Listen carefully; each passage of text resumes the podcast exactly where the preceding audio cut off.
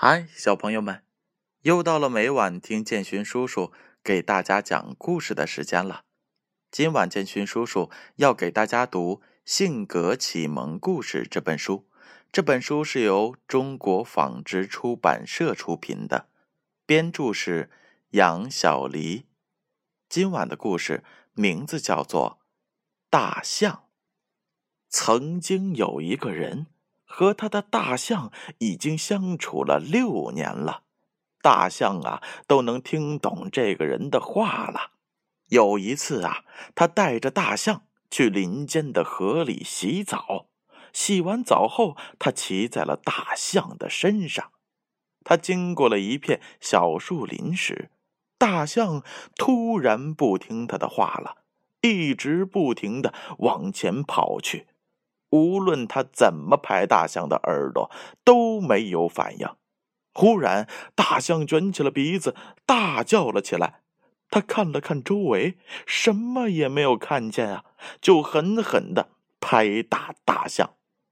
这时候，一头黑熊出现在他们的面前，黑熊直接扑了过来。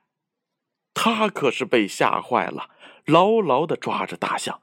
大象身子一倾斜，黑熊没抓到他们。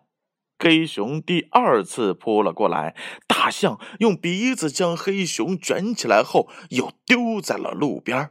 黑熊拔腿就跑掉了。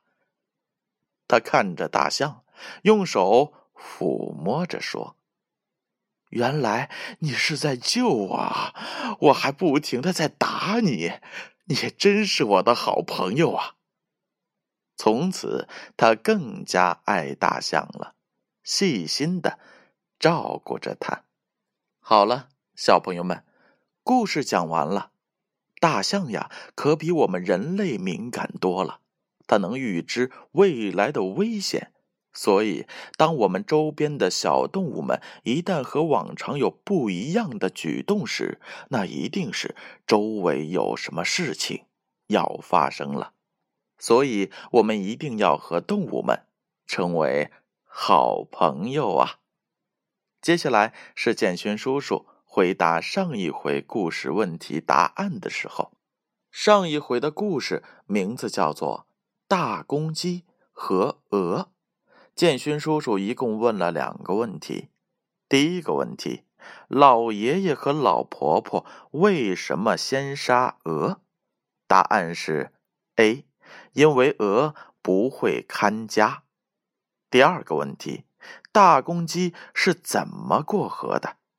答案是 B，被鹅背过去的。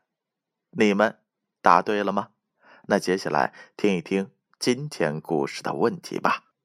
第一道题，那个人和大象相处了几年了？A，一年；B，六年。第二道题，大象为什么突然跑了起来？A. 因为大象看见了黑熊。B. 因为大象饿了。正确的答案将在下回故事当中揭晓。接下来的时间，闭上眼睛，乖乖的睡觉吧。让我们明晚再见。